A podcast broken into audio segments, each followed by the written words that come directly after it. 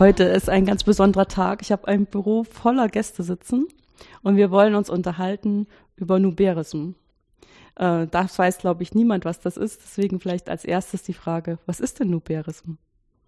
Es ist ein Kunstwort und äh, es symbolisiert das, was wir tun. Da drin steckt Nube, das ist das spanische Wort für Wolke, und Sim für Simulation. Und da wir ja ein internationales Team sind mit äh, dem Carlos aus Ecuador und äh, dem Balasch aus Ungarn, ist das eine wunderbare, wunderbare Komposition eigentlich. Ja, ohne jetzt wirklich deutsche Worte unbedingt so in den Vordergrund zu stellen. Genau. Mhm. Und das wurde quasi so zusammengesetzt, dass quasi auch Numerik ein bisschen dahinter steckt, deshalb diese Bindung Ri in der Mitte. Und deshalb Nuberism. Äh, es ist natürlich trotzdem äh, das wahrscheinlich gar nicht so einfach, über das Wort jetzt zu zeigen, was da inhaltlich drin steckt. Was ist denn inhaltlich Nuberism? Inhaltlich beschäftigen wir uns mit Strömungssimulation, gekoppelt mit akustischer Simulation, also mit akustischer Wellenausbreitung. Und das Ganze machen wir in der Nube, also in der Cloud. Das heißt, wir entwickeln eine Plattform, auf der unsere Software läuft und die man von irgendwo in der Welt ansteuern kann und da eine Simulation durchführen kann. Das heißt, das ist auch ein Service für Leute, die das brauchen. Ja, ganz genau. Und ähm, kommt dann sozusagen als äh, jemand, der äh, akustische Wellen, ähm, die im Zusammenhang mit Strömungen entstehen, äh, untersuchen will. Muss das nicht selber programmieren, sondern kann dann irgendein Interface benutzen. Genau, also im, im Wesentlichen verwendet man den Browser, macht das auf, loggt sich ein und hat dann ein grafisches Interface zur Verfügung innerhalb des Browsers. Das ist das, was der Carlos entwickelt. Mhm. Äh, hinter dem grafischen Interface steht eine komplexe Ansteuerung von einem Cloud-System. Das kann man auswählen im Grunde. Also der Prototyp läuft auf Amazon, auf der Amazon Cloud. Es hat auch Carlos entwickelt. Das heißt also diese ganze Infrastruktur zwischen, ähm, wie schicke ich den Job auf die Cloud, äh, wie parallelisiert er sich dann, äh, welche Instanz wird da angesteuert und wie kriege ich die Information, die da simuliert wurde, wieder zurück, wie kann ich das im Browser abrufen das äh, ist Bestandteil dieses Ganzen und das steuert man über den Browser an. Mhm.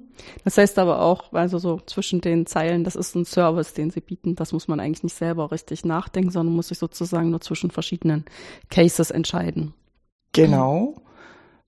Im Großen und Ganzen läuft's ja analog zu einer konventionellen, konventionellen Software, die sie auf einem Rechner installieren. Nur, dass sie das diesmal nicht machen müssen, sondern sie gehen direkt ins Internet und steuern das über den Browser an.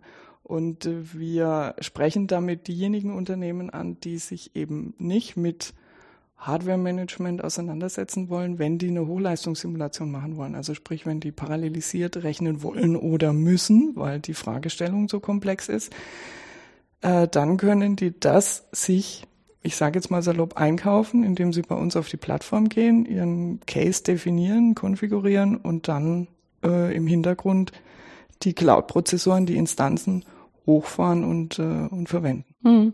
Ich meine, was ja auch witzig ist in dem Kontext, ist, dass man dann selber gar keinen Hochleistungsrechner mehr dastehen haben muss. Ne? Weil das ist, ich meine, das hat sich vielleicht jetzt gerade vor vier Jahren so richtig endgültig erst geändert, ne? Dass man wirklich über die Cloud jederzeit Hochleistungsrechner zur Verfügung hat und dann im Wesentlichen genau die Rechenzeit dafür bezahlt, also vielleicht in Sekunden oder Minuten. Genau. Äh, und ähm, das auch für mittelständische oder sogar, eigentlich sogar für Privatpersonen ja. möglich macht, einfach mal so einen Service zu nutzen, ohne ja. so einen großen Rechner dastehen haben zu müssen. Oder an einer, was weiß ich, Forschungseinrichtung, Universität arbeiten zu müssen, die halt in Anführungszeichen zufällig Natürlich nicht zufällig, weil er am Stand der Technik dranbleiben will, aber die sowas zur Verfügung stellen kann. Ne? Ja. Also das macht eigentlich den Charme aus. Das ist mhm. auch äh, Teil dieser Geschäftsidee, dass man ja sich nimmer mit mit den großen Rechnern auseinandersetzen muss, dass das auch nicht nicht nur einem elitären Kreis zugänglich ist, denn die richtigen Großrechner, sage ich jetzt mal, die sind hauptsächlich öffentlichen Einrichtungen zugänglich. Mhm. Ein großes Unternehmen kann sich natürlich auch einen Großrechner hinstellen, aber so äh, Ingenieursdienstleister nicht. Und mhm. die müssen dann entweder Zugang dazu haben über ein größeres Unternehmen, für das sie Dienstleistungen erbringen, oder aber sie äh, können das heute über die Cloud machen. Aber selbst dann ist es auch so, man muss sich schon damit auseinandersetzen, wie bringt man die Software dahin, wie bringt man irgendwelche Lizenzen dahin, dass die dann auch von der Cloud äh, gelesen werden. Äh, das ist schon nicht, nicht so trivial. Also die Einstiegshürde ist da groß. Und wir lösen das halt anders, indem wir sozusagen den Zugang vereinfachen. Eigentlich muss sich dann auch niemand mehr drum kümmern, wo das rechnet und äh, wie das genau funktioniert, wie ich eine Instanz oder ein Image oder sowas äh, aufspiele, sondern ja, man nutzt es halt einfach über den Browser. Ja. Nee, wir haben uns auch gerade drüber unterhalten, dass ich jetzt ungefähr seit sechs Jahren in Karlsruhe bin in so einer Gruppe, wo ich das erste Mal so richtig mit Hochleistungsrechnern zu tun hatte. Und ich erinnere mich halt noch gut, dass wir dann immer Anträge gestellt haben, zum Beispiel für Jülich. Da muss man halt ein halbes Jahr im Voraus sagen. Also ich rechne damit, dass ich das und das, ähm, die und die Rechenleistung brauche aus den und den Gründen. Ähm, natürlich hatten wir zum Glück so interessante Anwendungen, dass das dann in der Regel auch geklappt hat. Also man konnte sich zwar nicht komplett drauf verlassen, aber äh, das war so im Prinzip der Vorlauf, den man braucht. Ein halbes Jahr vorher musste man Bescheid sagen. Ne? Und heute kann man sich das halt überlegen und steht einem im Prinzip jederzeit zur Verfügung. Ja, bis auf, dass dann was im Detail doch manchmal der Teufel steckt, aber es ist schon ein ziemlicher Quantensprung. Definitiv. Ja. Ähm, wie, ähm, also die, ähm, das ist ja im Prinzip ein Aspekt äh, des Paketes, was Sie zur Verfügung stellen, dass man den Zugang über die Cloud hat. Aber was, ähm, was für Rechnungen werden denn da gemacht? Also wir hatten schon gesagt, es geht irgendwie um Akustik und Strömung. Aber welche Probleme werden da gelöst? Sie meinen jetzt anschauliche Probleme? Ja, vielleicht erstmal anschaulich, dann können wir mal gucken, wie tiefer ins Detail kommen. Ähm, ja, alles, also Strömung produziert Lärm und äh, unter bestimmten Bedingungen können das sogar sehr intensive Geräusche sein. Es kann, können ganze, also sehr große Bandbreiten an, an Geräuschen sein. Es können tonale Geräusche sein. Nehmen Sie an, Sie haben irgendwo einen Rotor, also vielleicht das plakativste ist so ein Hubschrauber, mhm. der produziert äh, so, also zumindest die Älteren, heute ist es ein bisschen besser bei den Jüngeren, aber bei den Älteren produziert er so ein Wummern, wenn der Rotor läuft. Analog dazu, äh, Ventilatoren können Geräusche produzieren, ähm, Pumpen, also alles, was rotiert, was irgendwelche Blätter hat, die rotieren, produziert Geräusche, aber auch so ein Schwappgeräusch im Tank, also ein Klatschen. Äh, dann, ja, habt ihr noch ein paar Beispiele, die euch einfallen? Ja, also so Strahlströmungen allgemein. Also zum Beispiel bei Flugzeugen, beim ausströmenden Strahl im Flugtriebwerk, das ist eine sehr große Geräuschquelle, beziehungsweise was in der Forschung oft auch steht, zum Beispiel die, ähm, also die, die Fahrwerke beim Flugzeug, wenn die ausgefahren werden, die produzieren sehr große Geräuschkomponente beim Landung, eigentlich höher als die Triebwerke. Also es gibt sehr viele Situationen, wo etwas umgeströmt wird und dann verwirbelste Strukturen produzieren und dadurch Druckschwankungen mhm. und dementsprechend Akustik. Ja, das ist ja auch ein Unterschied, ob man jetzt das von dem Fahrwerk zum Beispiel ähm, spricht, weil das ist im Prinzip nur der Strömung im Weg. Genau. Und die Luft macht dann Krach, weil sie da vorbeikommen muss irgendwie. Genau, Während das, bei Rotoren ist es ja schon so, dass man das Gefühl hat, das ist auch was Aktives. Ne? Dadurch, dass ja. äh, was in Bewegung gesetzt wird und es ein, ein Inter, also ein Austausch gibt zwischen dem sich Bewegenden und der Strömung, ähm, dass da zu ganz verschiedenen ähm, Ton. Äh, ja, ja, ja, natürlich, genau. Mhm. Sie kriegen dadurch äh, ein anderes, äh, andere Charakteristiken bei den mhm. Geräuschen. Also ein, ein Rotor produziert dann doch schon mal tonale Komponenten und im äh, Einzelfall ist es ein richtiges Pfeifen oder ein sonorer Sound. Ich hatte jetzt auch sofort das Pfeifen im Ohr. Weil das, ich meine, das ist auch so ein typisches Geräusch noch von irgendwelchen ähm, Rechnern. Äh, die, immer dieser Lüfter äh, auf, genau. der, was weiß ja. ich, auf der Grafikkarte, auf der CPU. Und wenn man dann Hochleistungsrechner dasteht hat, müssen die auch ordentlich lüften. Ja. Und dann machen die auch ordentlich Krach. Und äh, das sind auch so Frequenzen, die nicht sehr angenehm sind. Also jedenfalls mir sind die nicht sehr angenehm. Ja, ja, also da, da gibt's auch Untersuchungen drüber, wenn äh, beispielsweise bei einem Flugzeugtriebwerk, Sie hören das, wenn das hochfährt, dann mhm. geht es richtig in eine, eine ganz hohe tonale Komponente rein. Das pfeift richtig, das ist total unangenehm, wenn man daneben dran steht. Man möchte also, also der Fluchtreflex ist schon da.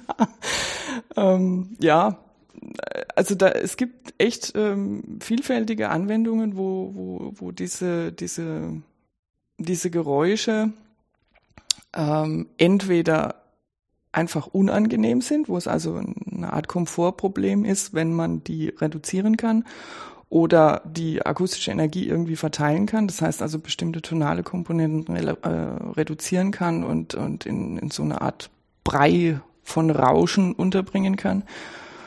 Äh, dann gibt's andere Anwendungen, wo es einfach aufgrund von, von Lärmschutzrichtlinien wichtig ist, dass mhm. man bestimmte Geräusche im Gesamten reduziert. Da geht's dann mehr um die Dezibel. Genau. Und nicht so sehr um die Frequenz. Genau. Also einfach wenn, wenn äh, Geräusche in der Nähe von, ja, von Siedlungsgebieten oder überhaupt im, in der Nachbarschaft des Menschen betrieben werden oder auftauchen, dann möchte man halt schon zuschauen. Das ist einfach heute auch eine Form von, ich sage jetzt mal, von Verschmutzung in Städten oder in der Nähe eines Flughafens, wo sie, wenn sie auf Dauer Geräuschen ausgesetzt sind, äh, auch gesundheitliche Probleme mhm kriegen können. Ja, also selbst wenn man es eigentlich, äh, man würde sagen, aktiv, ich höre es gar nicht mehr, es stört mich nicht mehr, aber das macht der Körper für einen und der braucht dafür auch Kraft, die einem für andere Sachen fehlt. Ja, schon. Also das ist jetzt so ein bisschen, ich bin keine äh, Medizinerin, aber das ist ein bisschen so ein das, Modell. Das sind wir auch nicht und mhm. ich weiß aus der Historie her, es ist durchaus schwierig, eine Zuordnung zu treffen zwischen Dauergeräuschen und bestimmten Krankheitsbildern. Mhm. Das macht es auch ein bisschen schwierig. Aber es wird schon von der Politik anerkannt, einfach durch Lärmschutzrichtlinien, äh, dass da ein negativer Effekt da ist und dass man dem entgegenwirken muss, ja. Ja, ähm, wenn ich mir jetzt vorstelle, ähm, dass Sie versuchen, erstmal die Entstehung von solchen Lärm, Schallwellen, hohe Frequenzen, was auch immer, äh, durch Strömung äh, zu simulieren, dann äh, muss man ja eigentlich relativ viele Informationen übergeben können. Also zum Beispiel angefangen mit der Geometrie, von allem, also von dem, was vielleicht beim vom Rotor, dem Rotor, dann hat man die umgebende Luft oder von dem Fahrwerk, das hat ja auch eine relativ komplexe Geometrie. Ähm, dann braucht man beim Fahrwerk zum Beispiel auch eine typische Windgeschwindigkeit, die dann ist. Und eigentlich auch Materialeigenschaften, oder? Äh, weil je nachdem, ob das jetzt. Das ähm, hängt davon ab, wie tief man reingehen möchte. Ja, weil ja, ja. Äh, wir gehen auch langsam in Richtung Fluidstrukturinteraktion.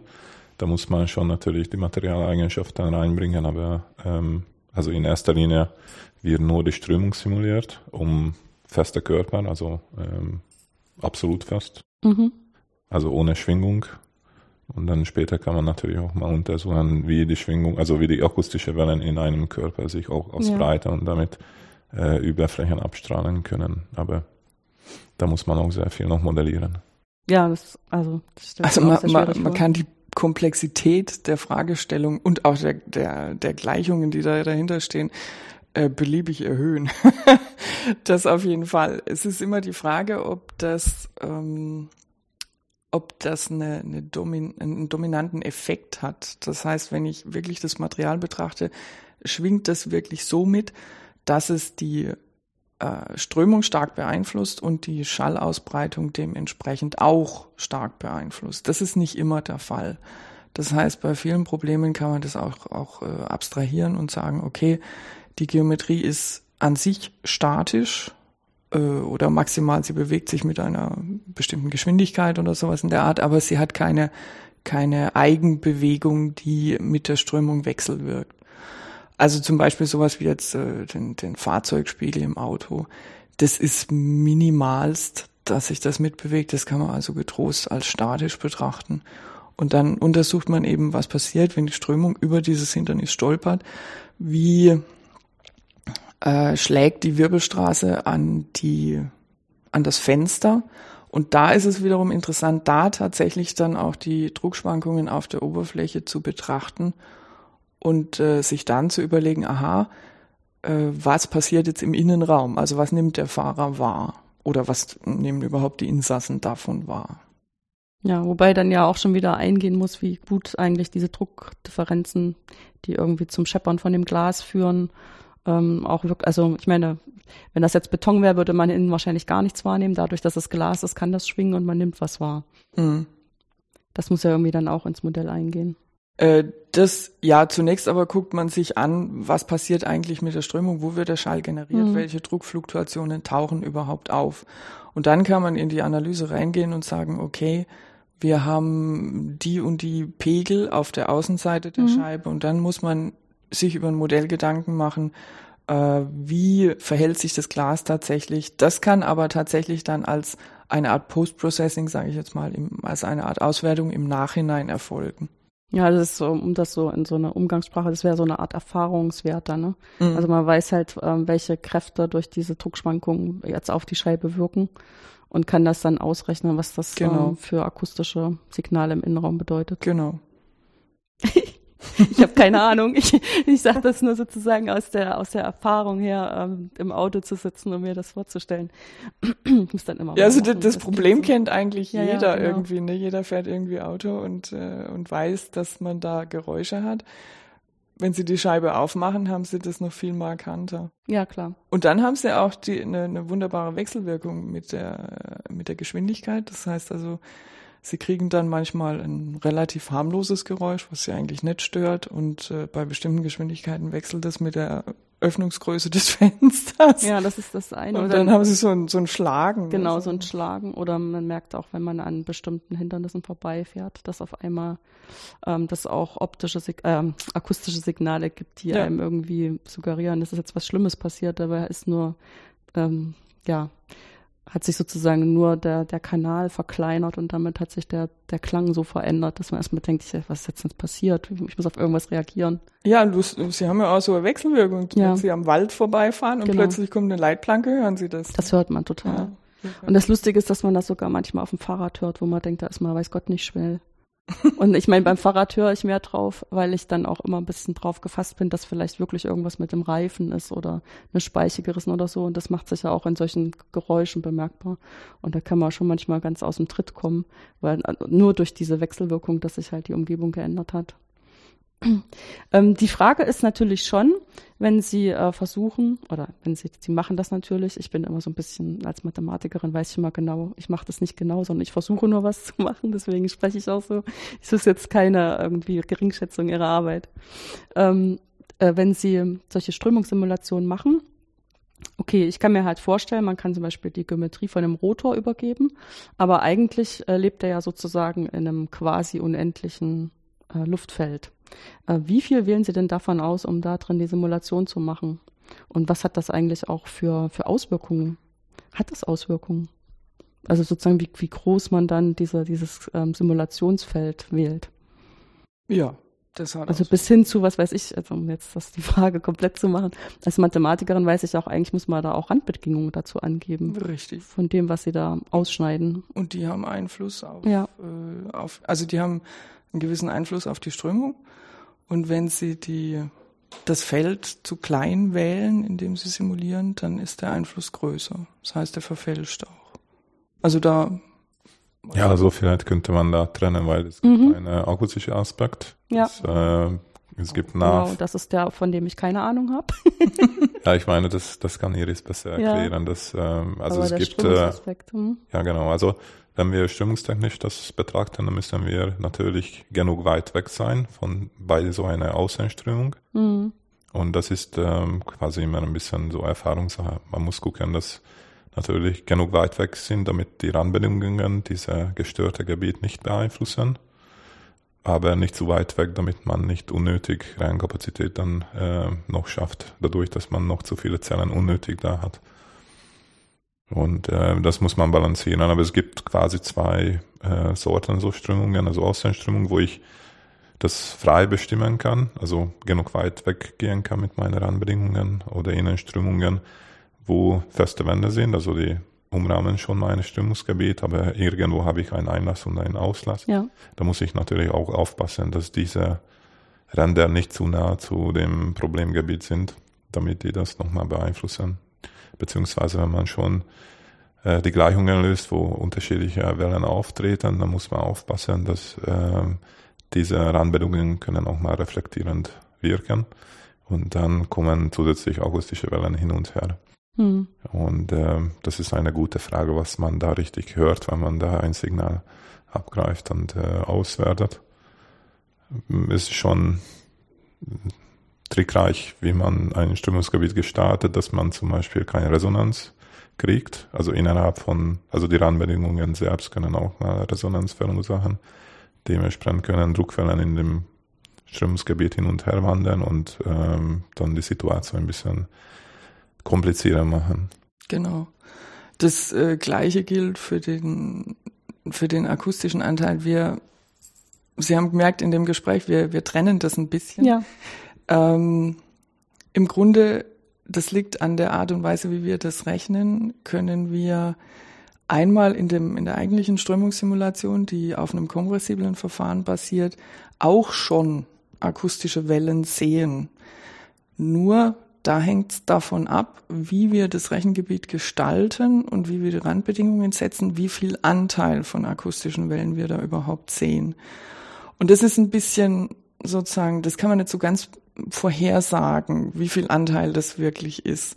Und deswegen kann man einen hybriden Ansatz wählen. Das heißt, man macht sozusagen zwei Simulationen, die miteinander Wechselwirkung wirken, aber man nimmt sich von der einen nur das, was wirklich Schallwellen verursacht und rechnet das nochmal mit einer zweiten Simulation, die eigentlich, also im Ablauf her sofort miteinander austauschen. Und dann hat man in der zweiten Simulation eigentlich nur das, was den Schall äh, angeht. Das heißt also nur die Wellen. Und ähm, da ist es auch wieder ein, eine Frage der Erfahrung und auch äh, der Überlegung, wie man tatsächlich dann den akustischen Raum definiert. Auch da bei, einer, bei einem Umströmungsproblem hat man praktisch die, ja, also da kann man relativ weit gehen und da ist der Einfluss der Strömung halt nahe an dem Objekt, das den Schall verursacht, also dass die Strömung umlenkt und, äh, und, und Verwirbelungen verursacht. Ähm, dort sind die Quellen, aber die Schallausbreitung, die geht viel weiter. Das heißt, da kann man auch diesen, diesen Raum, den man simuliert, sehr viel größer wählen und dann auch die Schallwellen im weiteren Verlauf in einer schon fast ruhenden Strömung ganz weit weg vom Objekt äh, betrachten. Das ist ein bisschen erfahrungswert. Deswegen bieten wir nicht nur an, dass man bei uns simuliert, sondern schon auch, dass wir äh, Hilfestellung leisten bei dem Aufsetzen, beim Aufsetzen eines solches, solchen Problems. Ja, ein Aufsetzen heißt dann eben zum Beispiel die Geometrie richtig wählen, die Randbedingungen sinnvoll wählen. Ja. Und zu gucken, welchen Raum man jetzt für die Akustik einsetzen möchte. Ja, genau. so aus Erfahrung sehen wir das CFD, also Computational Fluid Dynamics, wenn jemand hört, das, ja, mhm. das ist die Anwendung für jetzt für Mathematik.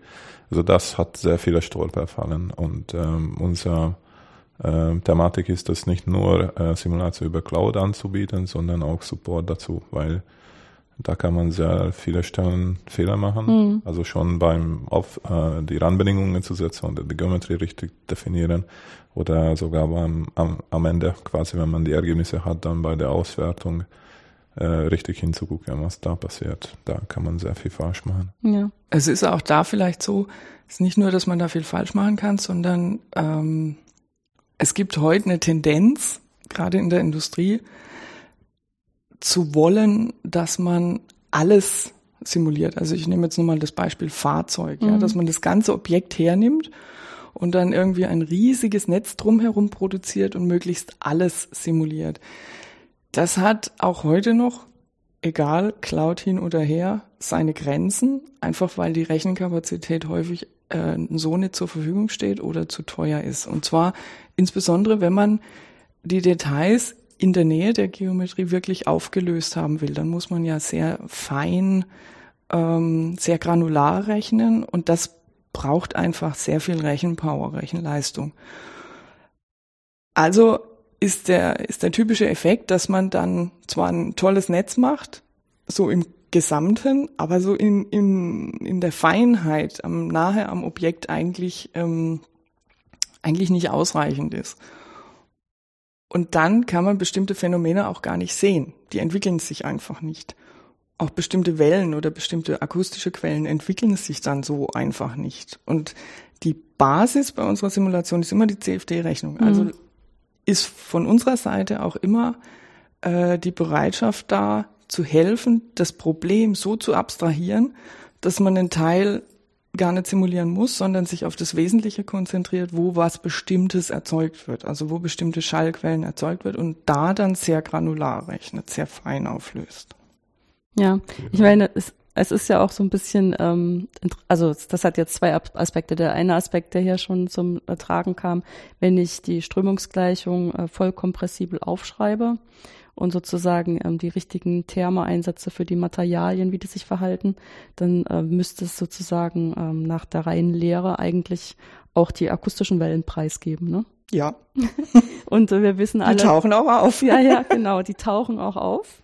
Manchmal tauchen sie auch auf, wo man gar nicht nach ihnen fragt und da muss man mal ein bisschen dafür sorgen, dass sie dann wieder verschwinden, weil sie auch gerade über solche Randeffekte sich hin und her schieben und dann das überdecken, was man eigentlich sehen will.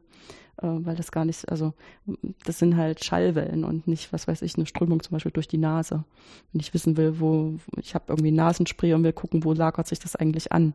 Äh, sind die eigentlich total egal, die Schallwellen, die interagieren mit den Partikeln nicht. ja, aber wie gesagt, wir, wir eigentlich müssen wir zugeben, dass wir diese kompressiblen Gleichungen gar nicht so gut kennen, dass wir die richtig lösen können. Und ein Aspekt daran, wenn man das mathematisch formulieren will, ist halt, dass da eigentlich Anteile sind, die wir hyperbolisch nennen würden. Also diese, die, ähm, wo die Wellen entstehen, die sich zum Beispiel auch aus sozusagen aus dem Nichts, natürlich nicht aus dem Nichts, aber die entstehen halt einfach irgendwo ähm, und wenn man da nicht genau genug hinguckt, also wenn man gar nicht so fein aufgelöst hat, wo die Welle entsteht, kommt die auch nie in die Rechnung rein. Ja. Und ähm, der andere Aspekt halt dieses in Anführungsstrichen normale Strömen, wie das, was ich jetzt meinte mit den Partikeln, die auch so ein bisschen langsamer unterwegs sind, das sind halt alles so Prozesse, die so diese Tendenz haben, uns abzuklingen. Also das ist so an zwei komplett anderen Enden des Kontinuums alles dessen, was uns interessieren kann. Mhm. Und das macht natürlich ein Problem im Modell, das macht ein Problem in der Numerik und das macht ein Problem in der Visualisierung. Und trotzdem versuchen sie das ja zusammenzuhalten. Mhm. Und ich hatte halt jetzt ähm, das so verstanden, dass sie auch sich dessen bewusst sind, indem sie dann versuchen schon nicht ein großes Modell dafür zu rechnen, sondern ähm, im Prinzip zwei Modelle zu koppeln. Ja, also das so ganz plakativ ausgedrückt. Also theoretisch von den Gleichungen mhm. und auch so wie der, die Software bei uns funktioniert, könnten Sie ein großes Modell machen, ein mhm. riesiges Modell. Denn die, Akustik, die Akustik, also die Schallwellen sind da drin enthalten. Ja. Aber die, die Aussage, also die, ich sage jetzt mal, der, der Ansatz oder wie die, die Vorgehensweise bei der Strömungssimulation unterscheidet sich ein bisschen von der Betrachtung bei der Akustik, auch mhm. wenn die Gleichungen, die akustischen Gleichungen im Grunde in den Navier-Stokes-Gleichungen, die ja für die kompressible Strömungssimulation nötig sind, enthalten sind, ähm, wollen Sie bei der akustischen Analyse ja hauptsächlich eine Aussage darüber haben, wie breiten sich die Schallwellen aus und dann wollen Sie an irgendwie bestimmten Bereichen feststellen, wie groß sind denn meine meine Schalldruckpegel oder meine Schallleistungspegel. Das ist eine andere Aussage. Wenn Sie da die Strömung mit drin haben, haben Sie immer so Zusatzeffekte. Also Sie haben immer noch so, ein, so, ein, so hydrodynamische oder aerodynamische Druckfluktuationen, die man eigentlich nicht als Schall wertet, sondern die so, so ein bisschen so als, man bezeichnet die als Pseudoschall, mhm. äh, die also so groß sind oder so, so große Ausschläge haben, so große Amplitude haben, dass die eigentlich nicht als Schall zu werden sind. Sie nehmen die auch wahr, aber sie nehmen die mehr als Strömung wahr, wenn sie da drin stehen, als jetzt direkt als Schall am Ohr.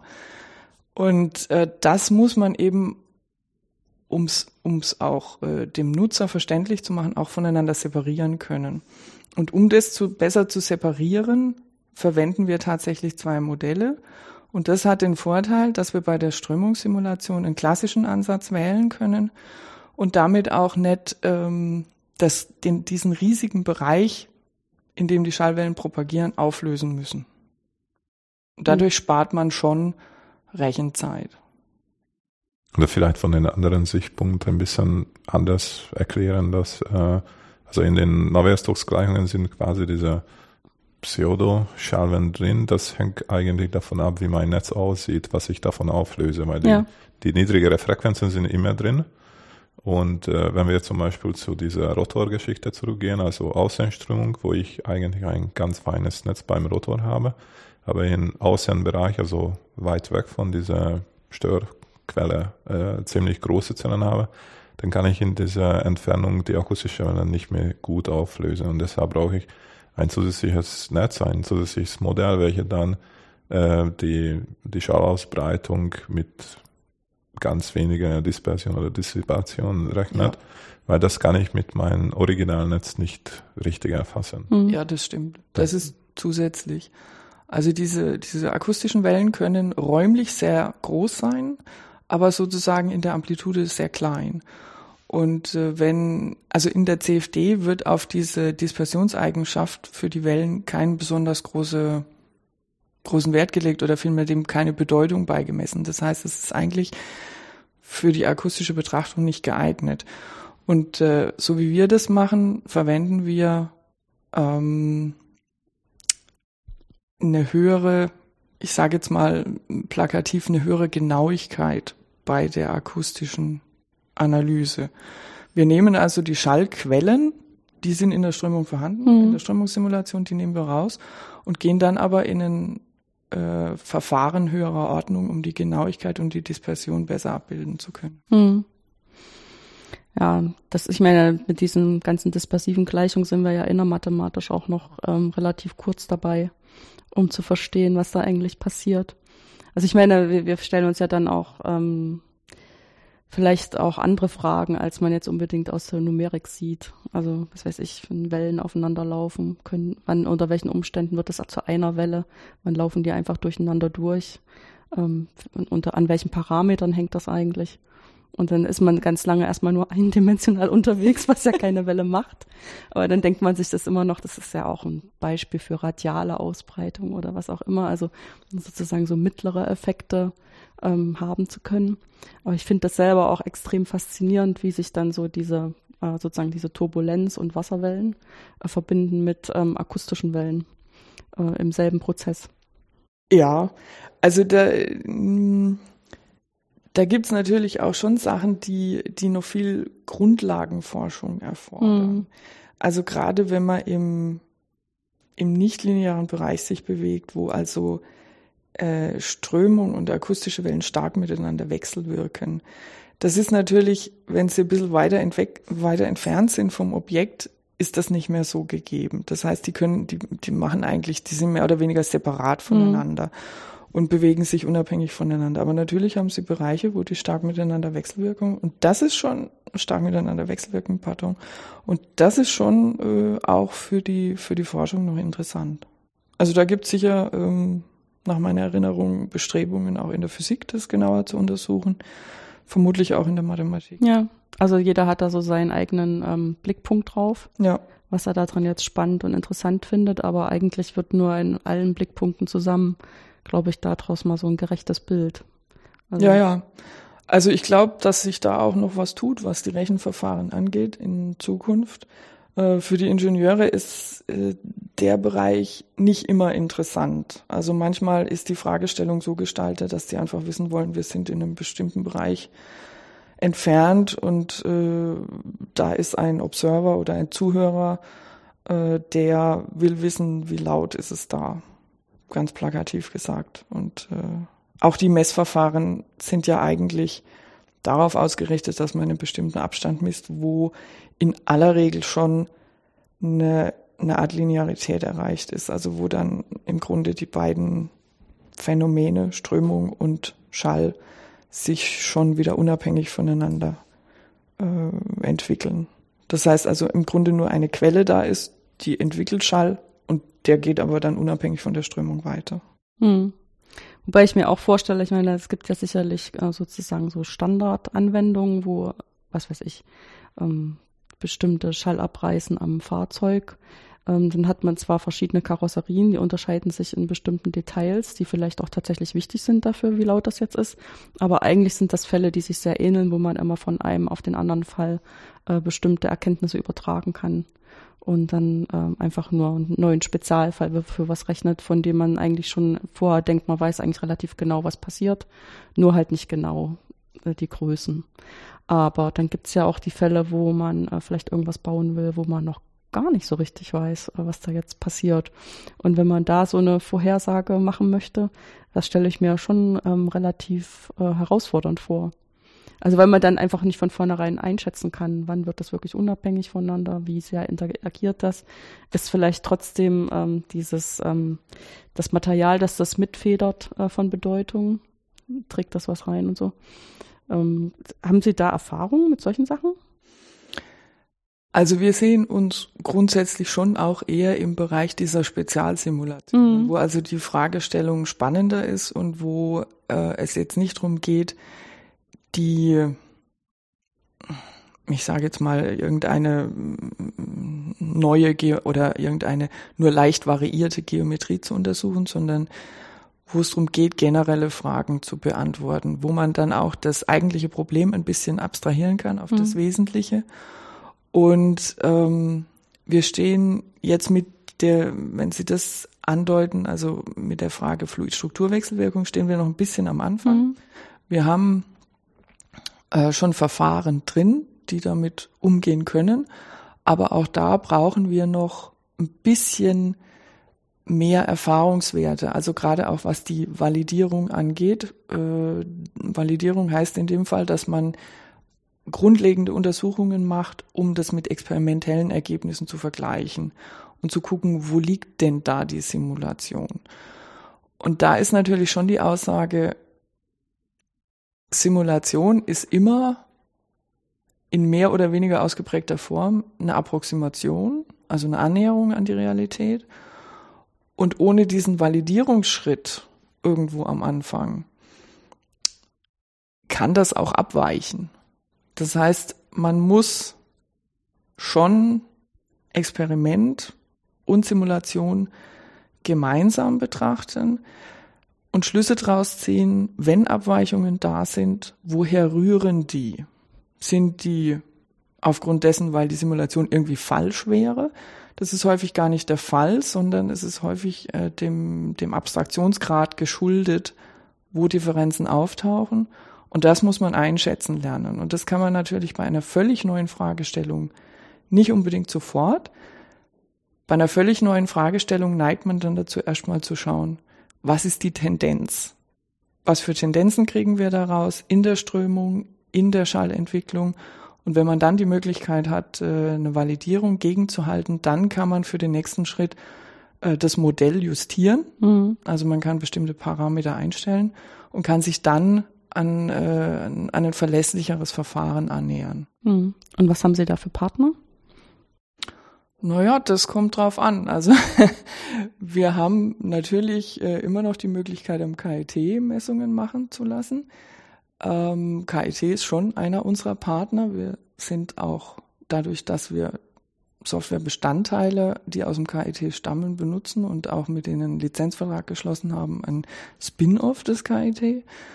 Ähm, aber es ist jetzt gerade zum Beispiel auch in der Queue, dass wir mit einem kleinen Startup verhandeln, die äh, bestimmte Sensoren herstellen, Drucksensoren, wo man besser, genauer Druckfluktuationen auf Oberflächen nachweisen kann, als man das mit äh, normalen Sonden feststellen kann.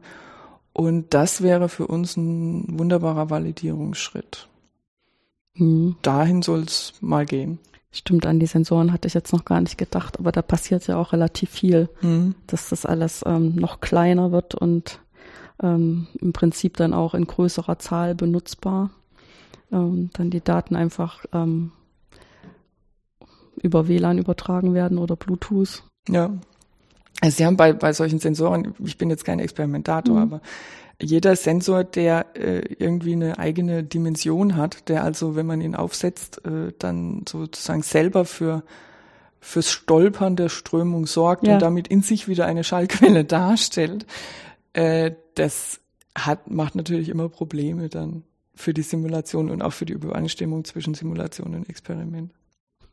Ich weiß, dass es auch äh, eine äh, Fehlerquelle gab innerhalb der Strömungsrechnung, auf die man erst sehr spät gekommen ist beim ähm, Druckmessen, dass dann immer ähm, Fehlerquellen eingebaut worden sind. Es ist manchmal ganz schön, dass das auch im Detail der Teufel. Und mit den Sensoren, klar, das, ich meine, da kann man sich sofort vorstellen, wenn die ein Hindernis bilden, dass sie natürlich ähm, zur akustischen Quelle werden.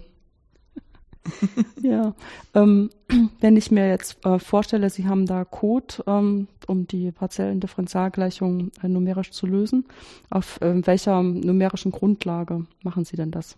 Weil gibt es ja immer verschiedene Möglichkeiten. Was weiß ich hier, ein Kollege von mir, der macht das mit Boltzmann-Gleichungen, ist dann immer so ein bisschen zwischen makroskopisch und mikroskopisch gefangen und muss dann manchmal überlegen, was das eigentlich bedeutet hat. Aber den Vorteil, dass die Geometrien so verästelt sein können, wie zum Beispiel so ein Naseninneres und ihm das nicht sehr viel Sorgen macht. Mhm. Andere Leute machen finite Elemente, andere Leute machen finite Differenzen. Für hyperbolische Sachen gibt es auch viele, die auf äh, finite Volumen schwören. Ähm, was, für welches Verfahren haben Sie sich entschieden? Also grundsätzlich finite Volumenverfahren. Mhm. Also wir lösen die Navier-Stokes-Gleichungen mit äh, Gasgleichung, also wenn wir kompressive rechnen, ja. Gasgleichung zusammen. Aber quasi für die akustische Wellenausbreitung werden finite Differenzmethode ja. eingesetzt. Okay. Also das ähm, hat Vor- und Nachteile, aber tatsächlich äh, kommt man da mit Verfahren in höherer, mit Verfahren höherer Ordnung gut klar. Kann man also sehr gut abbilden. Ähm, hat aber, äh, also finite Differenzen und finite Volumen haben natürlich im Unterschied zu finiten Elementen schon bei der Netzgenerierung einen gewissen, einen kleinen Nachteil, sage ich jetzt mal. Man muss sich stärker Gedanken machen, wie man die die Geometrie beziehungsweise den Zwischenraum zwischen Geometrie oder den Außenraum um die Geometrie herum vernetzt. Mhm. Ähm, Nichtsdestotrotz haben die Vorteile, wenn es darum geht, die Schallquellen in, im Bereich von Grenzschichten abzubilden. Das heißt also, wenn hier dominante Schallquellen sind, weil man irgendwelche Scherschichten hat, dann kommt man eigentlich um eine sehr gute hexaedrische Vernetzung am, im Randbereich nicht drumrum. Äh, das lässt sich auch also ich hatte jüngst auch Erfahrungen mit Studierenden, die ähm, mit anderen Codes und äh, klassischen unstrukturierten Netzen gerechnet haben. Und wenn man also da die Grenzschicht äh, nicht sehr gut und auch nicht, nicht homogen genug, also wenn man zum Beispiel Zellsprünge hat, also Sprünge in der Zellgröße hat, nicht gut vernetzt, dann, äh, dann kriegt man da Ergebnisse, die eigentlich nicht, also die sind nicht äh, verlässlich. Das heißt, es in zum großen Teil äh, basiert es auch darauf, dass das Netz strukturiert ist, mit dem Sie arbeiten. Mhm. Genau. Mhm. Also wir setzen auf, sagen wir so, Effektivität in dem Sinn, dass äh, unser Code ist blockstrukturiert und äh, dementsprechend kann man schneller rechnen. Also für Großrechner ist besser geeignet. Dafür muss man ein bisschen mehr Zeit für die Netzgenerierung widmen.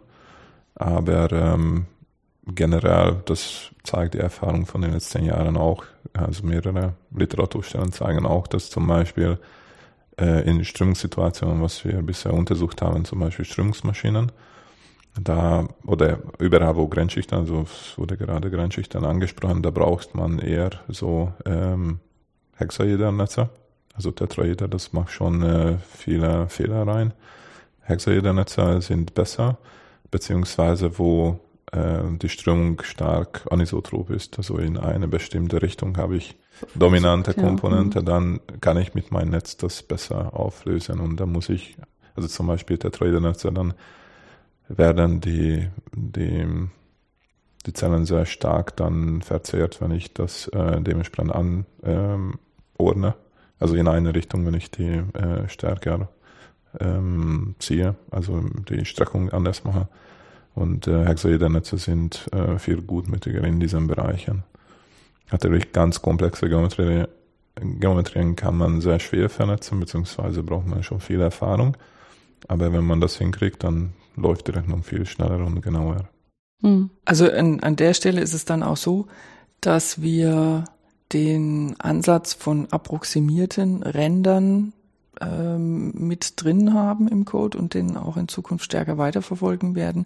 Für diese Fälle, wo die dominante Schallquelle jetzt nicht unbedingt in diesen Randbereichen liegt, wo wir also den stärker approximieren können mhm. oder stärker abstrahieren können. Und das lösen wir dann praktisch nicht auf, sondern wir haben sowas wie, wie äh, eingebettete Randbedingungen, die werden also selbst approximiert.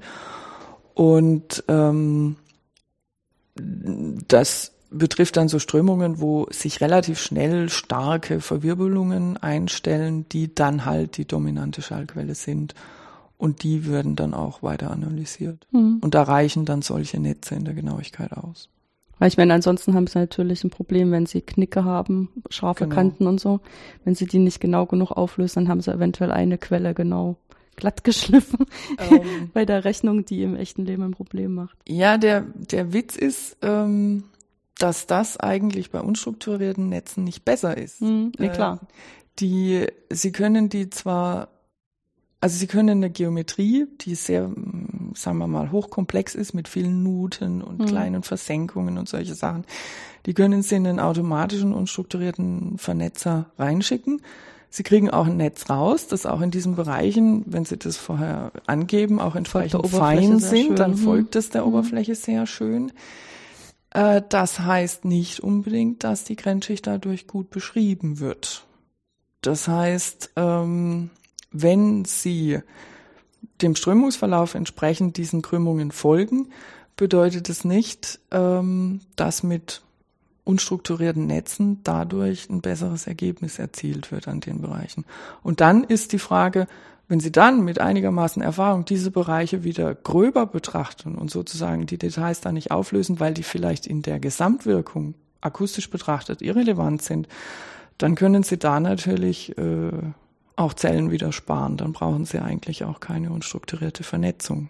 Mhm. Ja, ich denke, das ist halt auch immer so ein ähm, ähm, so ein Ausgleich äh, der Arbeitslast. Ne? Also genau. wenn man dann das ähm, schön strukturierte Netz hat, hat man halt einfach Vorteile, dass erstens die Numerik besser äh, zu organisieren ist und auch Ergebnisse besser verständlich sind, weil sozusagen das Netz äh, überall ganz genau äh, selbstähnlich ist. Ne? Ja. Und keine Effekte reingetragen werden können in die Numerik durch die Unstrukturiertheit des Netzes oder irgendwelche Entartungen, weil Zellen kleine Winkel drin haben. Ja. Und das weil beim wenn dann kleine Fehler sind, auf einmal das so sehr verstärkt wird, was ja. man ja eigentlich nicht möchte.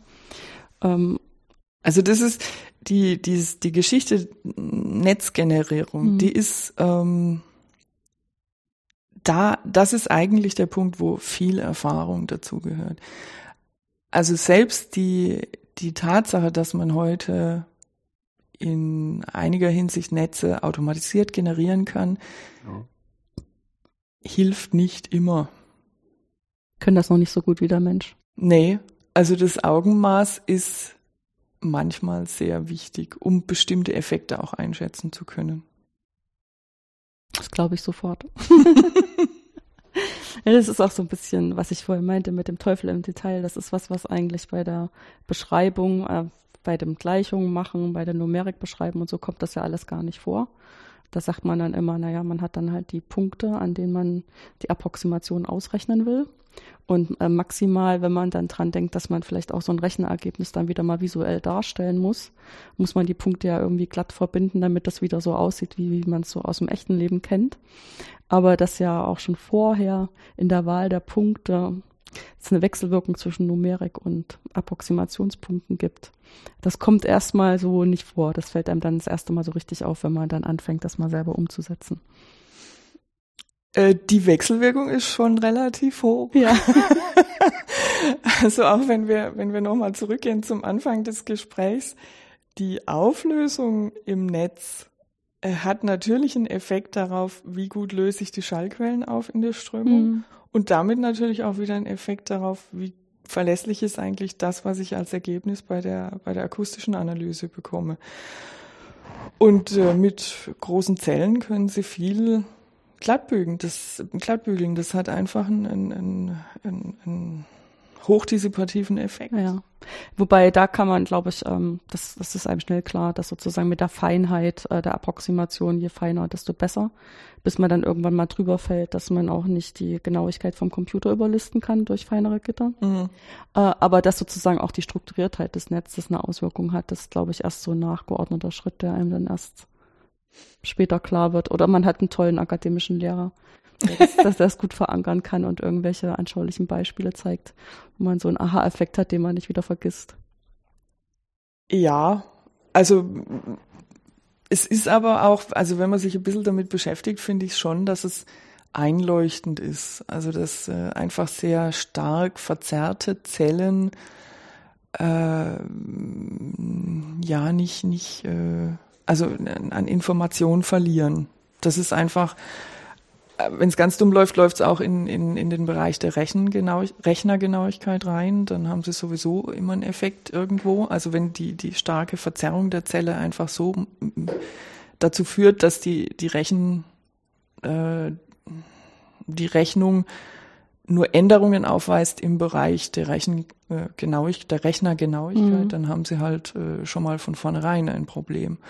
Also das, das sind schon Effekte da und das äh, wird sicher nicht immer immer gut berücksichtigt. Also dieses plakative Vertrauen, ach, dann mache ich mal schnelle Netz und dann kommt da schon ein Ergebnis raus. Das sehe ich häufiger mal auch bei, bei Studenten, dass, äh, dass man erst das Bewusstsein dafür schaffen muss. Wenn man da ein, ein blödes Netz an der Stelle hat, dann ist das Ergebnis, was da rauskommt, einfach irgendeins, aber ja. halt nicht das, was man gesucht hat. Ja, oder vielleicht auch, dass man auch verschiedene Sorten von Netzen braucht. Also dass halt die Numerik einfach ähm, mit einem anderen Netz besser umgehen kann als zum Beispiel eine visuelle Darstellung. Mhm. Wenn ich, was weiß ich, eine schöne glatte Oberfläche von einem Auto darstellen will und dann, was weiß ich, ähm, in der Darstellung noch ähm, Lichtreflexe richtig wiedergeben und pipapo, ist das ja auch sehr spannend und muss dafür die richtigen ähm, richtigen Punkte auswählen und die richtige Verbindung von den Punkten und so. Aber das ist, das ist halt eine ganz andere Fragestellung. Das ist eine andere Fragestellung, ja, ja genau. Aber ähm, diese Problematik haben wir eigentlich bisher nicht gehabt, weil wir benutzen ein professionelles Auswerteprogramm, ein Postprozessor. Mhm. Und äh, ja, so Licht und so weiter, das erledigt das. ja, das ist gut, ne, dass es das inzwischen alles gibt. Genau. Ja, aber was ich ganz witzig finde, ähm, was eben genau mit diesem, dass man jetzt auf einmal jeder hat Zugriff auf Hochleistungsrechnern, ähm, ist, dass wir jetzt als Wissenschaftler, die sowas rechnen, wie Sie rechnen oder auch wie hier im Haus gerechnet wird mit Wettervorhersage und Pipapo, dann kommt man auf einmal in die Verlegenheit und muss versuchen, mit 3D-Visualisierung umzugehen, weil das eigentlich nur der einzige Zugang ist, um diese Daten um jemanden erfahrbar zu machen, der selber kein Wissenschaftler ist, der aber vielleicht die Entscheidung treffen muss. So, auf einmal, wir haben wir hier zu Regisseuren und Künstlern, ja, die, was weiß ich, irgendwie eine Geschichte erzählen müssen was das sehen wir ja selber nicht so. Ne? Wir, wir haben Daten und müssen die irgendwie visualisieren, müssen die verständlich machen. Ne? Aber das funktioniert eben nur, wenn das irgendwie auf einer Ebene übertragbar ist, die nicht so wissenschaftlich belastet ist, sondern die, was ich jetzt sage, wie so eine Art Geschichte ist. Ne? Ne? Und auf einmal kommt man dann in Kontakt mit Leuten, die so Filme drehen in 3D, die dann auch eine andere Rolle aufgedrückt bekommen, weil die wollten vorher einfach nur spannende Geschichten erzählen, wollen das irgendwie visuell interessant machen, ja. Und dann kommen sie jetzt mit dieser blöden Technik, ja, müssen sich mit diesen technischen Sachen auf einmal auseinandersetzen. Ne? Klar hatten die mit ihren anderen Kameras auch schon technische Dinge. Also sozusagen, man muss da auch technisch sich auskennen können, um äh, die Kamera so bedienen zu können, dass das visuell anspruchsvoll ist. Aber 3D, das ist irgendwie nochmal eine Class of its own, ja. Ähm, und dann reicht man sich auf einmal die Hand, ähm, damit das irgendwie vernünftig funktioniert. Also hätte ich auch nicht dran gedacht, als ich mich mal für den Beruf entschieden habe, dass es das mal dazu kommt. Ja, das äh, ja, kann ich nur bestätigen. Ja. Also irg irgendwo berühren wir alle diese Frage der Darstellung. Äh, wenn man jetzt sagt, wir sind ein kleines Unternehmen, dann ist es für uns natürlich auch wichtig, äh, die Simulationen, die wir machen, dreidimensional aufzubereiten, damit man sie auch versteht, mhm. damit man auch diese Effekte nachvollziehen kann. Auch jemand, der eben nicht vertieft in diesem Fachgebiet ist.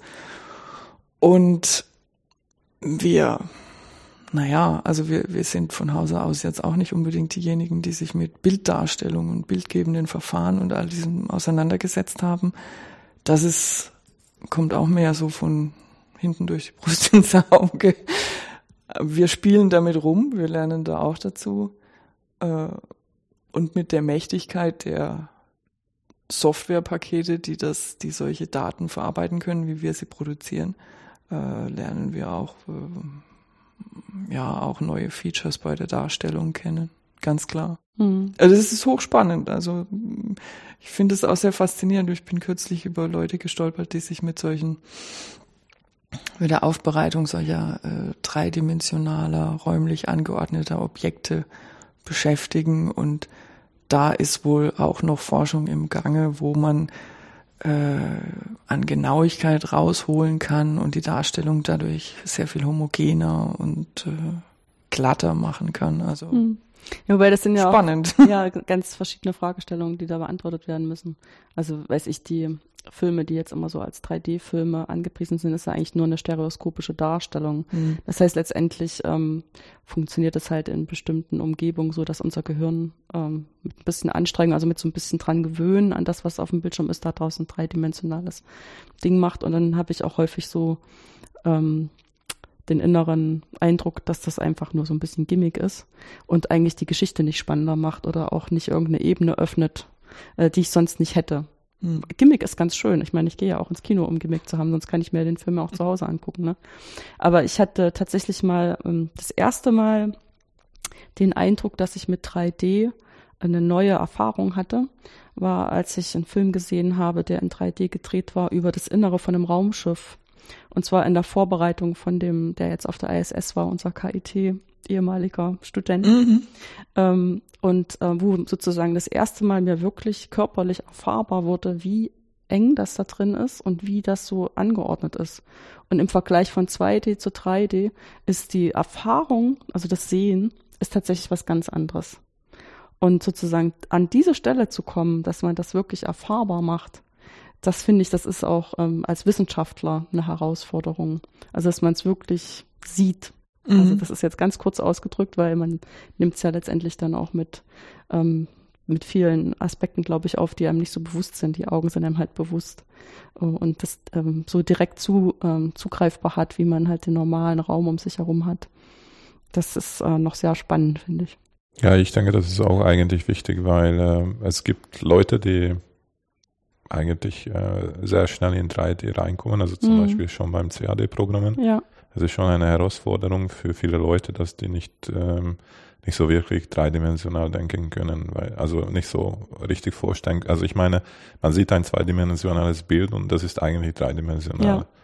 Und das gilt auch für die Ergebnisse, dass äh, wenn man eine turbulente Struktur darstellt mit einer bestimmten Variable, äh, wenn man Übung hat, dann sieht man sofort, wie das aussieht. Aber für andere Leute ist es schon wieder eine Herausforderung, das von dieser zweidimensionales Bild, wie soll ich dann ein dreidimensionales Struktur sehen können? Und da helfen schon diese Techniken, dass wenn man tatsächlich dreidimensional darstellen kann, dann können die Leute das auch viel besser erfassen, wie das ja. dann dreidimensional aussieht. Ja, ich meine, da gibt es immer noch genug Leute, die sowieso auch dreidimensional gar nicht sehen können, aber die haben ja dann auch ihre ihre Möglichkeiten, weil die im täglichen Leben auch damit umgehen müssen. Also gerade so eine, bei einer Strömungssimulation, gerade diese, diese Wirbel, die irgendwo auftreten können, wenn man es entsprechend rechnet, haben die ja eine wirklich dreidimensionale Ausprägung. Und das ist schon ähm, schön zu sehen, wenn man das wirklich schön dreidimensional darstellen kann, sowas erlebbar zu machen. Mhm. Und äh, mein also für mich ist es auch immer wieder faszinierend, wenn ich mal die Gelegenheit habe, in so ein Cave zu gehen, so eine, so eine Virtual Reality Anlage, wo man zum Beispiel auch eine Strömung darstellbar machen kann. Also man setzt sich als Person in diesen Cave und sagt, okay, ich schwimme jetzt mit dieser Strömung mit. Das ist schon nicht uncool. Das hat schon klasse Effekte.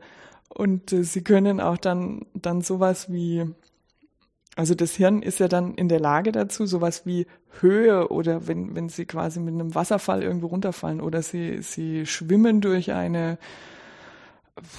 eine Turbine oder irgendwas in der Art. Ähm, sie können das erlebbar machen und das hat, äh, der Körper macht es mit. Das finde ich schon faszinierend. oder das Hirn macht es mit. Ja, ja. Also das Hirn nimmt es auf und macht es, macht es fühlbar. Das ist schon cool. Also es wäre schon noch mein Traum irgendwann, ähm, auch solche Darstellungen in 3D, so erlebbare Darstellungen in 3D zu machen. Aber die klassische Auswerteform ist erstmal 2D. natürlich, ja, die mhm. ist erstmal 2D mit 3D-Darstellung, also Pseudo-Darstellung. Mhm. Ähm, jetzt haben Sie schon gesagt, Sie würden sich ähm, wünschen, dass man das ähm, bald mal schafft. Als Sie sich äh, entschieden haben, äh, zu studieren. Ähm, Sie haben Physik studiert, habe ich das richtig in mhm. Erinnerung? Ich ja. Genau. Mhm. Hatten Sie, hätten Sie sich dann vorstellen können, dass Sie dann irgendwann mal sowas machen, was Sie jetzt machen? Oh je, das war. äh, also als ich Physik angefangen habe zu studieren, nee, da hatte ich keine Vorstellung davon, was man hinterher macht. Um genau zu sein, hat mir das nicht mal irgendwer sagen können. Also die Aussage war damals, ja, so als Physiker kann man irgendwie alles machen. Hinterher. Das fand ich eine sehr offene Aussage. Polyvalent, ja. Und dann, äh, das war attraktiv, dachte ich mir, ja, ich finde das spannend und äh, ich mache das jetzt. Und ich bin auch, ich muss jetzt zugeben, ich habe ähm, bis zum Abi äh, der Physik gar nicht so viel Schwerpunkt beigemessen. Also ich hatte keinen Leistungskurs Physik, ich hatte nur in Anführungszeichen Grundkurs. Und die Entscheidung für Physik war einfach, das ist das Fach, was ich am wenigsten kann. Da brauche ich, das, das ist faszinierend, da will ich mehr wissen. Aber was ich damit später anfangen würde, war nicht sofort klar. Nee, war auch am Ende des Studiums noch nicht so ganz klar. Aber es ist, ich weiß nicht, ähm, ich weiß nur, dass ähm, der Ausschnitt Mathematik, den die Schüler an der Schule sehen, da ist ja gefühlt sehr groß. Weil sie es ab Klasse 1, jedes Jahr haben sie relativ viele Unterrichtsstunden Mathematik. Deswegen haben die hinterher immer das Gefühl, die wissen, was Mathe ist. Und äh, wenn sie sich dann für ein Mathestudium entscheiden, dann kommt immer der Schock, dass mhm. das hier was ganz, was ganz anderes ist. Es hat noch viele, viele Aspekte, die so noch nicht vorgekommen sind. Ist das in Physik eigentlich auch so? Also ich meine, da ist natürlich der Ausschnitt, den man in der Schule gesehen hat, nicht ganz so groß, aber ist natürlich auch groß, weil das ja Klasse 6 anfängt und dann in viele Richtungen also für, für die reinen physikalischen mhm. Fächer fand ich den Unterschied nicht so groß, aber ich hatte dieselbe Empfindung bei der Mathematik. Mhm wir hatten ja auch Mathematik, wir müssen auch ja, Mathematik ja, machen im Studium. In Bayreuth war das so organisiert, dass das dann hieß, ich glaube, höhere Mathematik für Physiker. Also es war sehr speziell zugeschnitten mhm. auf die Physiker. Nichtsdestotrotz war das was völlig anderes. Bis zum Abi kommt man eigentlich, also man hat ja irgendwie, wenn ich mich richtig erinnere, Algebra und solche Sachen, aber man hat äh, diese Strukturiertheit zwischen äh, Satz, Beweis und so weiter, also diese, diese Vorgehensweise, die ist eigentlich nicht vermittelt in der, im Gymnasium, in der, in der Oberstufe, jedenfalls hier in Deutschland nicht so strukturiert. Und das hat mich schon überrascht. das heißt, ich bin da auch ein bisschen, ich dachte mir, hm, ja, was ist jetzt das? Also ich kann, konnte auch in den ersten zwei Semestern nicht so arg viel damit anfangen, wie mir das weiterhilft. Mm, mittlerweile würde ich sagen, ja. Also der Überlappbereich ist schon groß. Trotzdem gibt's noch einen, gibt schon einen Unterschied. Also mein Mann ist Mathematiker, mhm. der hat auch promoviert. Und ich sage jetzt mal so, ich habe seine Dissertation angelesen und ab einem gewissen Punkt habe ich gesagt, ja, tut mir leid. Jetzt kann ich es nur noch glauben. Nicht mehr verstehen, ja. Genau. Mhm.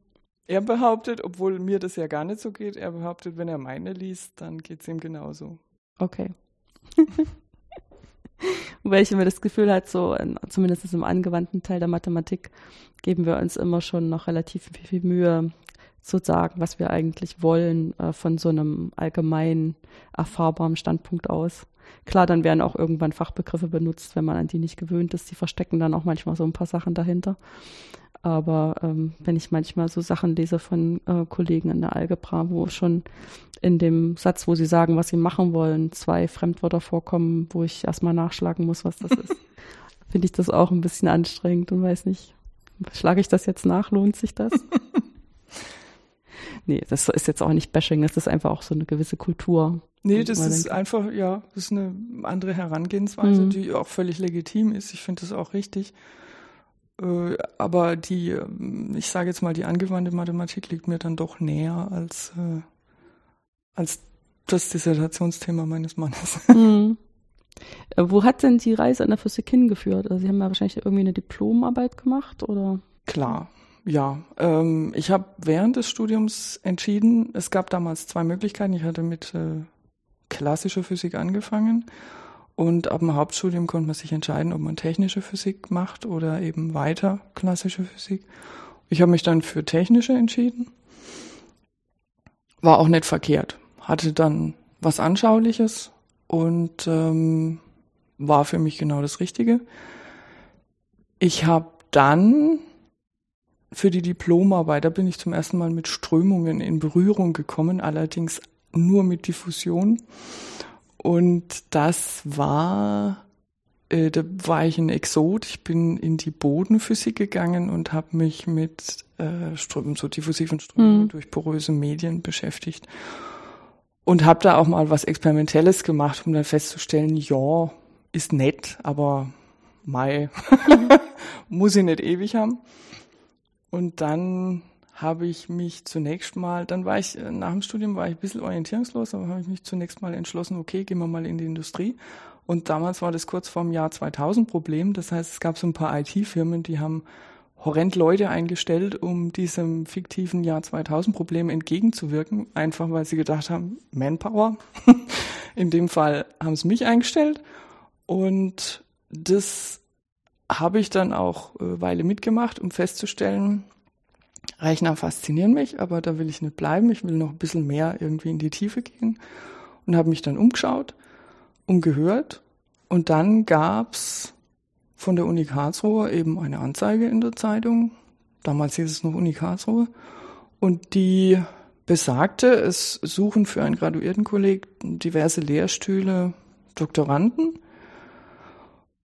Und da habe ich mich beworben, bin eingeladen worden und man hat mich durch verschiedene Lehrstühle gereicht und ich konnte mir die alle anschauen, einen Tag lang. Und da war das Thema äh, Akustik am Fachgebiet Strömungsmaschinen. Das war nicht so beliebt für die Ingenieure. und ich fand das total spannend und habe gedacht, ja, warum nicht? Da gehe ich hin und äh, bin dann dahin. Und das war dann quasi der Schritt. Also ich hatte, bevor ich hier aufgeschlagen bin in Karlsruhe, hatte ich eine gewisse Grundlage in diffusiven Strömungen. Also ich wusste schon ungefähr, was es mit Strömungen auf sich hatte. Ich hatte Grundlagen in Rechnern. Also ich konnte Rechner auf und runter administrieren. Das heißt, ich wusste, okay, man kann irgendwie was programmieren und man kann da, man kann sich da einarbeiten und man kann äh, mit Rechnern umgehen. Und dann dachte ich mir, Akustik, das ist ein schönes physikalisches Problem, Schallwellen, damit kenne ich mich irgendwie aus. Das äh, klingt gut. Mhm. ja, aber ich meine, dann heißt das ja auch, dass man sich da nochmal thematisch auch sehr einarbeiten muss. Ja, ja. klar. Also ich hatte vorher nichts mit Navier-Stokes und äh, konvektiven Strömungen gemacht. Das war schon neu, mhm. war aber trotzdem spannend. Es gab ja schon was am Institut, das heißt, es gab ja Vorarbeiten, auf denen ich aufbauen konnte. Es gab auch experimentelle Vorarbeiten und äh, das habe ich halt dann aufgearbeitet, habe mich damit auseinandergesetzt und dann versucht herauszufinden, wie geht denn die Welt mit dem Problem um? Also wer hat schon mal was gemacht zu dem Thema? Ja, das war so die, waren so die Anfänge. Hm. Und wie kommt man dann auf die Idee, äh, dass man das jetzt äh, nimmt und sich damit selbstständig macht? Ähm, dazu hat es auch nochmal einen Umweg gebraucht. Mhm. Irgendwann war mir der Universitätsbetrieb ein bisschen über, sage ich jetzt mal. Ähm, ich brauchte was anderes. Ich wollte mal sehen, wie die Welt so arbeitet. Und dann bin ich raus aus der Uni. Das war 2010. Und dann war ich mal, äh, dann habe ich so ein paar freiberufliche Projekte gemacht und dann war ich mal für ein Dreivierteljahr bei VW Motorsport. Einfach um mal so ein bisschen Industrieerfahrung zu sammeln. Wie gehen denn die mit Simulation um? Wo sind da so die ja, die Do's and Don'ts, äh, was haben die für Fragestellungen, was haben die für Tools. Ein paar kannte ich ja schon aus der Uni, aber ich wusste nicht genau, wie läuft so ein Prozess ab bei, einer, bei einem Unternehmen. Und das war schon sehr lehrreich. Ich hatte nämlich über VW Motorsport einen Einblick eigentlich in diesen ganzen VW-Konzern und die Art und Weise, wie die arbeiten. Das war lehrreich. Warum? Weil mir dann klar geworden ist, okay, die arbeiten mit diesen Tools. Das sind teilweise Blackboxen. Das heißt, man sieht nicht unbedingt, wie die rechnen. Und anhand der Ergebnisse lässt sich aber schon ableiten, wo die kritischen Punkte sind. Und bei bestimmten Voraussetzungen konnte ich einfach sagen, okay, das, was wir gemacht haben da an der Uni, das ist nicht so schlecht. Und wir sind in manchen Sachen besser. Nicht in allen, aber in manchen. Und wenn wir das jetzt noch auf eine sinnvolle Weise der Öffentlichkeit oder der Industrie zur Verfügung stellen können, nämlich wenn wir das, was wir wirklich gut können, also aufwendige Hochleistungssimulationen, Detailuntersuchungen, Spezialsimulationen in sinnvoller Weise zur Verfügung stellen können, also auch mit der Rechenkapazität, dann hätte man da schon eine Chance. Und deswegen ist dann diese Idee entstanden mit dieser Cloud-Plattform. Hm. Also ich meine, wenn man das dann so von, wenn man die Geschichte so erzählen kann, wirkt das ja auch alles ganz natürlich. ja, man kommt irgendwann auf so komische Ideen. Ja, ja. Wobei, ich meine, das ist auch natürlich nicht zu unterschätzen, die Arbeit, die das äh, kostet, sozusagen sowas aus dem universitären Kontext, wo jeder was dazu beiträgt und damit die Software irgendwie stückweise auch sehr tief versteht, ähm, jemanden zur Verfügung zu stellen, der die Software eigentlich gar nicht richtig verstehen will, weil er sich die Zeit dafür nicht nehmen will. Ne? Und das ja. dann ja, aber genau das ist ein Ziel von uns, dass weil quasi ein, ein Hintergrund war das, was Iris gerade gesagt hat. Anderer Hintergrund ist, dass sie hat auch mit diesem Code promoviert. Ich habe mhm. auch mit diesem Code promoviert.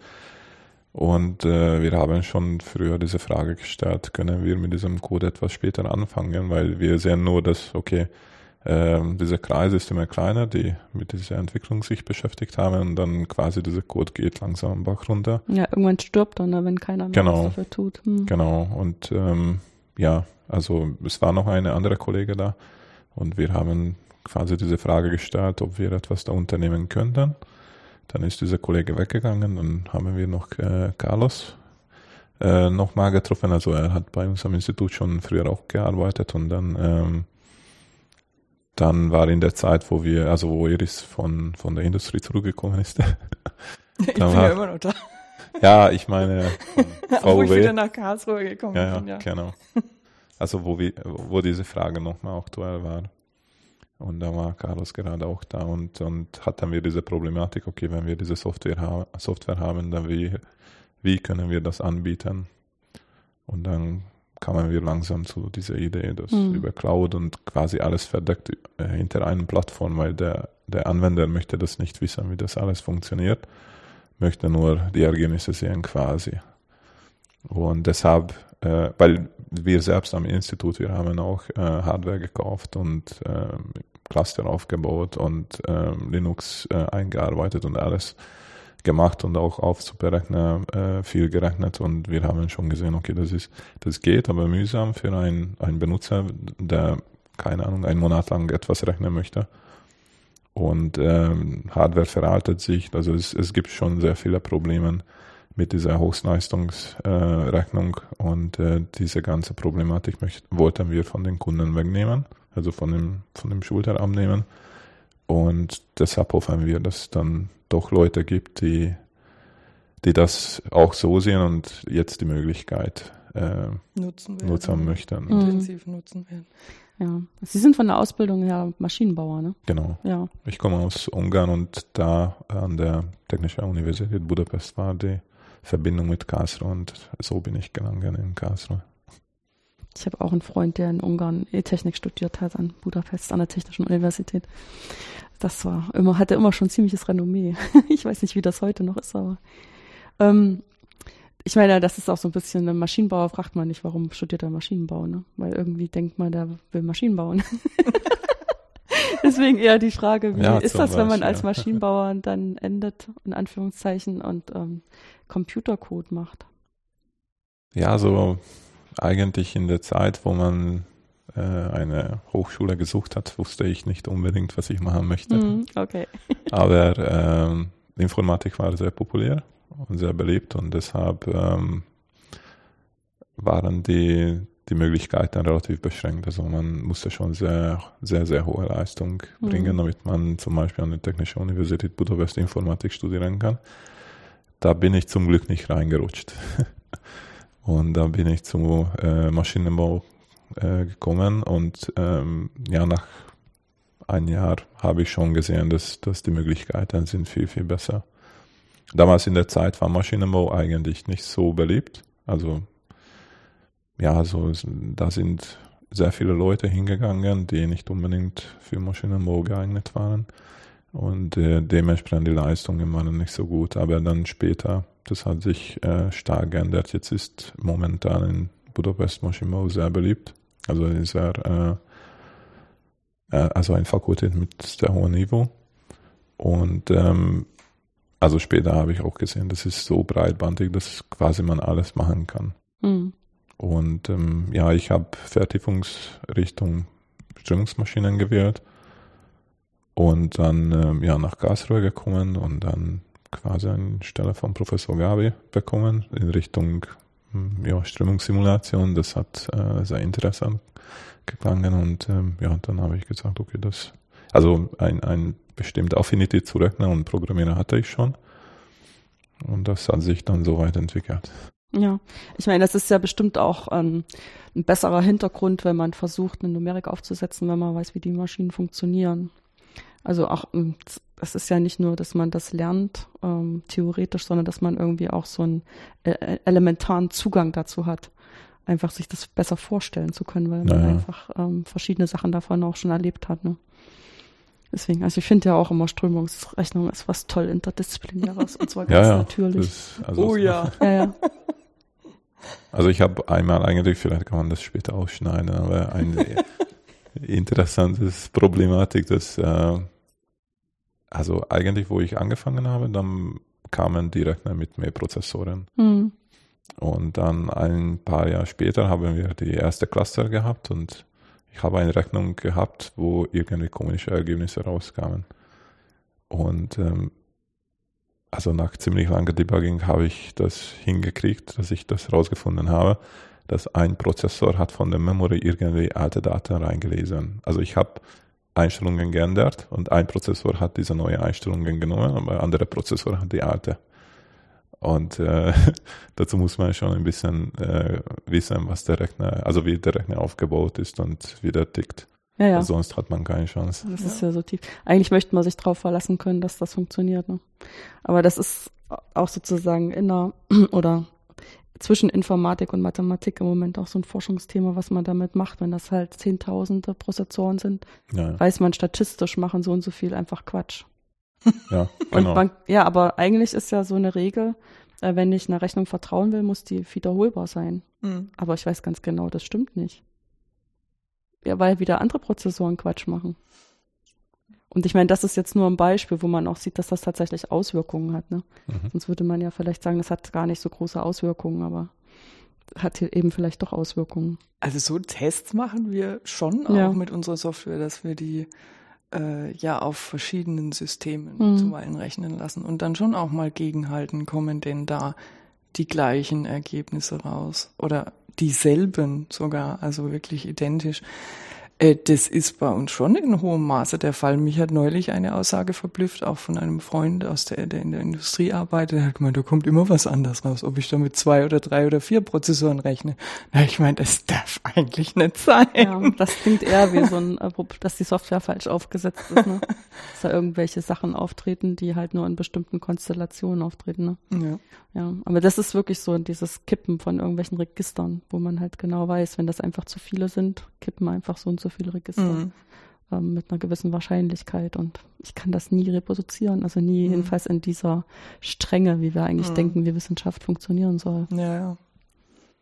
Oder die nächste Regel, äh, das muss irgendwie fünf Jahre lang reproduzierbar sein. Ja, in fünf Jahren äh, ist der Rechner gar nicht mehr zur Verfügung. Oh ja. Ja, ne? Also ja, das ja. Sind, sind Dinge, und auch da das Software-Release hat sich geändert ja. und an irgendeiner Stelle ist ein Schalter oder ein Parameter, der das verändert. Also das ist schon schwierig, ja. Ähm, haben Sie denn jetzt ähm, Vorteile davon, dass Studenten vom KIT zur Verfügung stehen? Sind die da einbezogen? Also das stelle ich einfach als neugierige Frage, weil ich ja auch Studenten ausbilde. Ähm, das würde ich jetzt nicht ganz so eindeutig mit Ja oder mit Nein mhm. beantworten. Wenn sich jemand findet, der pfiffig ist, dann schon, aber die Kontinuität ist nicht gegeben. Ähm, also ich rede da auch gar nicht mal nur von Studenten aus dem KIT. Ich arbeite auch mit Studenten aus der Dualen Hochschule zusammen. Mhm. Allerdings äh, sind die nicht, nicht programmieraffin. Also ich arbeite speziell mit Studenten aus dem Maschinenbau zusammen, die sind nicht programmieraffin. Das heißt, die wollen gerne anwenden. Da kann man aber wunderbar Vergleichsstudien mit anderer Software machen. Das ist sehr erhellend und auch vorteilhaft. Ähm, beim KIT, also es kommt wirklich auf die Person an, wenn wir jemanden mitbetreuen, dann ähm, kann das vorteilhaft sein, es kann fruchtbar sein, wenn jemand wirklich äh, auch sich mit Programmierung auseinandersetzt und auch den Transfer machen kann von Gleichung zu zur numerischen Abstraktion. Ist aber nicht immer der Fall. Also um genau zu sein, ihr habt auch zurzeit ein bisschen Schwierigkeiten, da geeignete Leute zu finden, die diesen Schritt gehen wollen mhm. können. Und gerade im Maschinenbau, wie Sie gesagt haben, man muss niemanden fragen, wer Maschinenbau studiert, der will Maschinen bauen. Äh, die, der größere Prozentsatz oder der, ein großer Prozentsatz der Leute sind natürlich experimentell affin. Die wollen konstruieren, ja. Genau. Mhm. Und die sind eigentlich für solche theoretischen Fragestellungen, obwohl die ja noch sehr angewandt sind, diese Fragestellungen nicht offen. Bedauerlicherweise. Okay, das ist sozusagen jetzt der versteckte Aufruf an, an Leute, die hier in der Nähe sind und ähm, das sehr spannend gefunden haben, sich mal zu melden. Kann man so verstehen, ja. ja. ähm, was gibt's denn jetzt für Wünsche äh, für die nahe oder fernere Zukunft? Ähm, wo soll es hingehen? Ja, also ganz nah ist es schon so, dass wir unsere Plattform jetzt demnächst äh, lancieren. Wir haben, wir haben uns so eine Deadline im März gesetzt. Mhm. Und von da an wollen wir auf jeden Fall Test-User, die wir jetzt schon kennen, äh, da drauf lassen und die auch testen lassen. Wir selber rechnen auch damit. Wir werden auch eine Publikation machen damit. Deswegen auch März, mhm. weil ich da auf eine Konferenz gehe. Mittelfristig ist es schon so, dass wir, wenn alles gut läuft, uns so ein bisschen zwischen Forschung und Industrie positionieren möchten und auf gar keinen Fall ein Bein in der in der Forschung verlieren möchten, also schon immer eines irgendwo drin haben möchten. Also daher auch äh, mit Studierenden oder Doktoranden zusammenarbeiten, um die Entwicklung mit, mit zu beeinflussen, ein Stück weit. Weil, also wir, wir haben da schon noch Fragestellungen, die, die ich gern irgendwann in Angriff nehmen würde, oder ich glaube du auch, die du gern irgendwann in Angriff nehmen möchtest, ähm, die hochspannend sind und wo, ja, wo die Forschung auch voranschreitet und wo, wo Ideen sind, die dann irgendwann auch so praktikabel sind, dass sie nutzbar sind für die Industrie. Das ist schon sehr, also überhaupt, ein, das sind spannende Entwicklungen im Gang. Wo ich, wo ich manchmal sagen würde, ah, wenn wir das noch im Code hätten, das wäre super. Mhm. ja, nee, das kann ich mir. Ich meine, das kam ja auch schon im Gespräch zum Tragen, dass man äh, noch viele physikalische Effekte im Moment gar nicht im System hat. Ja. Äh, wo man sich Anwendungen vorstellen könnte, wo die wichtig sind. Ja. Ja. Das kann ich mir vorstellen. Gut. Ist das vielleicht auch ein ganz guter Moment, um das Gespräch für heute zu beenden? Wir können ja dann auch nochmal sprechen, wenn wir dann ähm, ganz tolle neue Features vorstellen wollen in der Plattform. Gerne. genau, also vielen Dank, dass Sie sich die Zeit genommen haben und mit uns darüber gesprochen haben, äh, wie akustische und äh, Strömungswellen so interagieren, äh, dass wir daraus schlauer werden. Dankeschön, dass Sie uns die Möglichkeit gegeben haben.